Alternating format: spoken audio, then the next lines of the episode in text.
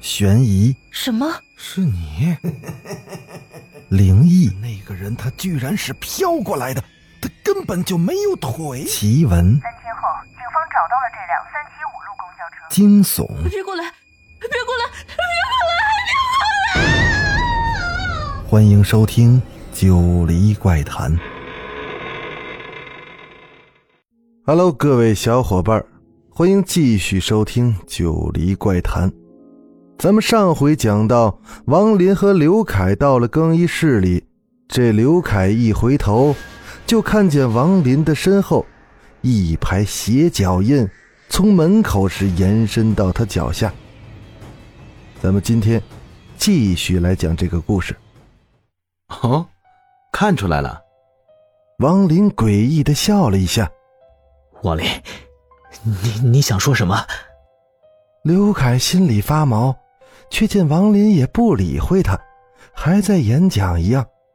既然弄脏了地板，那么只好拖了个长音，目光也是落到角落上的拖把上。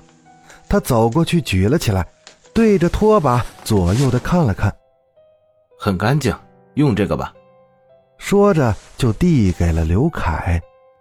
你这是？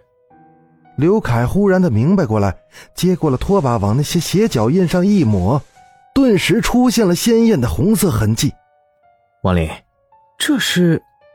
他惊愕的回头对着王林，只见他从书包中拿出了一瓶液体，拧开盖子往地上一泼，那些液体的所到之处，都变成了红色。然后他手一摊。如何？明白了吗？这是什么呀？刘凯还没问出来，王林就发话了：“无色酚酞，变成红色。”哎，刘凯忙蹲下，看着干净的地板，用手蘸了一下，滑滑的，还有些味道。洗衣粉吗？差不多是那类的东西，只要是碱性的，无色酚酞遇碱变红。这下明白了吧？王林看着刘凯，你的鞋底还有拖把上都有酚酞试验，好巧妙啊！连被捉弄的人的心理也考虑进去了。看到干净的地板就换上拖鞋，看到污渍就用拖把。刘凯惊异于这个精密的布局。王林，你怎么知道的？无意中发现。原来那天晚上。王林无意间的听到了学校的决定，决定为了维护学校的名声，竟采取保密措施，想让这个事情是不了了之。王林在更衣室的附近仔细的检查时，在一个很不起眼的角落，发现了一瓶类似化学药品的液体。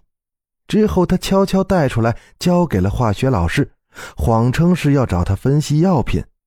这才明白了这个化学实验般的恶作剧的真相。我想，那一定是恶作剧的人来不及取走的。可是李梦比他那个人预计的早来了吧？过些时候，那人总会来取走这些玩意儿。王林看着角落，喃喃自语着：“那人是谁啊？”刘凯好奇的问他：“不知道。”我去！刘凯差点没晕过去。细节分析的这么好，主要内容竟然一无所知。现在最好祈求一切安好，否则……王林不作声了，刘凯也跟着沉默。半晌，王林招呼着：“记住，今天的事不要跟别人提起，省得惹麻烦。好了，快点把这整理一下，该回去了。”啊，都这么晚了。回去后，刘凯接到了婷婷打来的电话。什么？婷婷，你确定？刘凯对着电话机大叫着：“有什么不确定的？那个李梦学姐今天下午死在医院里了，听说死前还满口叫‘血脚印，血脚印’的，真可怕！看起来是吓死的。”那一头，婷婷的声音是清楚的传了过来。刘凯身体是一阵发凉，有一种毛骨悚然的感觉。也许今晚就有什么要发生了。给王林打电话。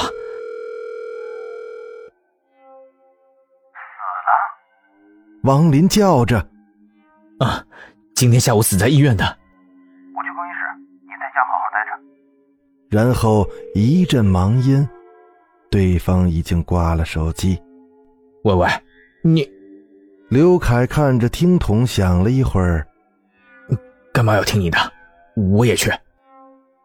此时，更衣室里有人影晃动。哼，这种程度就吓得精神错乱。哼！人影向更衣室的深处移动着。谁叫你当初给我难堪？全是你的错！哼！哎，找到了。黑暗中的人影站了起来，想要离开，可猛然间，轻微的脚步声响起，啪嗒，啪嗒，在更衣室里。一种肉质击打地板的声音，在渐渐的靠近着。谁？人影僵住了。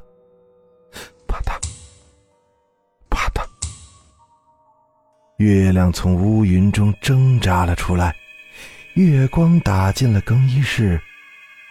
那人的脸被映了出来，是一个女生。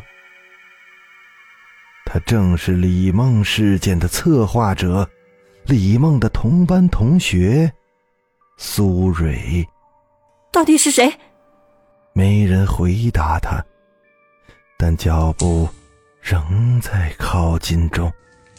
渐渐的，就在苏蕊的正前方。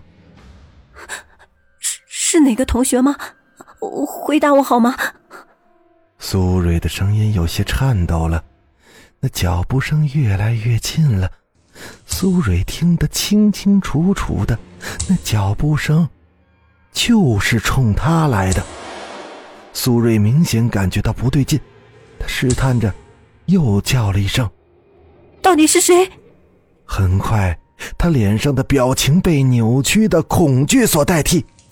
他脚步确实是接近了，可并没有人。但是随着脚步接近，地上开始应声出现了鲜血淋淋的脚印，离自己是越来越近了。啊！救命啊！不要不要过来！不要啊！王林飞奔向了更衣室，半路上见到了刘凯。你搞什么？不是叫你待在家里吗？王林一边狂奔，一边斥责着刘凯。别废话了，快走吧！刘凯也跟着向学校的更衣室跑去。苏蕊的脸扭曲了，在他面前，死去的李梦恐怖的脸凑得很近。他披头散发，眼眶撑破了，眼珠子鼓鼓的，半露在外面，嘴也是怪异的大张着。他冲着苏蕊恶笑着。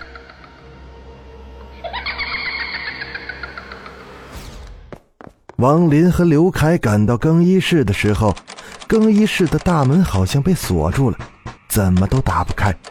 里面不时传来了苏蕊恐惧、痛苦的惨叫声，还有一些难以形容的异样的声响夹杂在其中。渐渐的，那声音消失了，更衣室的门也是缓缓的打开了。两人走进去之后。看到的那一幕让两个人惊呆了。整间更衣室中全是血脚印，还有血迹斑斑的印记布满了更衣室。门边是一双从万处撕断的脚，脚底下全是鲜血。死去的李梦站在了失去双脚的苏蕊旁，冲着二人。邪邪的笑着，然后又在刹那间消失的无影无踪了。刘凯看到如此血腥的一幕像被钉死在了原地动弹不得。半晌身子一瘫王林忙扶住了他自己也是目瞪口呆。天亮后更衣室被警车和人群包围着墙上写着苏蕊的认罪书。看来是死去的李梦逼着他写下的从而让人知道这一系列事情的原因。原来李梦和苏蕊原本关系并不坏，两人曾经是相当好的朋友。后来在一次聚会上，李梦当着众人的面揭了苏蕊的短。正好苏蕊喜欢的男生也在场，被李梦这么一说，苏蕊顿时感觉大失面子，当众就跟李梦翻脸了，两人从此产生了裂痕。苏蕊的报复心强，便利用对李梦多年的了解，策划了这场事件，用王林推理出的方式装作闹鬼，不想呢，却吓死了李梦，最后自己也落得。被亡魂索命。从此，这个更衣室被贴了封条，禁止入内了。因为一到夜晚，总有人会透过更衣室的窗户看到，更衣室里出现两个女子，或是争吵，或是游荡。一个披头散发，一个则失去了双脚。好了。更衣室怪谈的故事就讲完了。我是主播九黎香柳，咱们下个故事再见。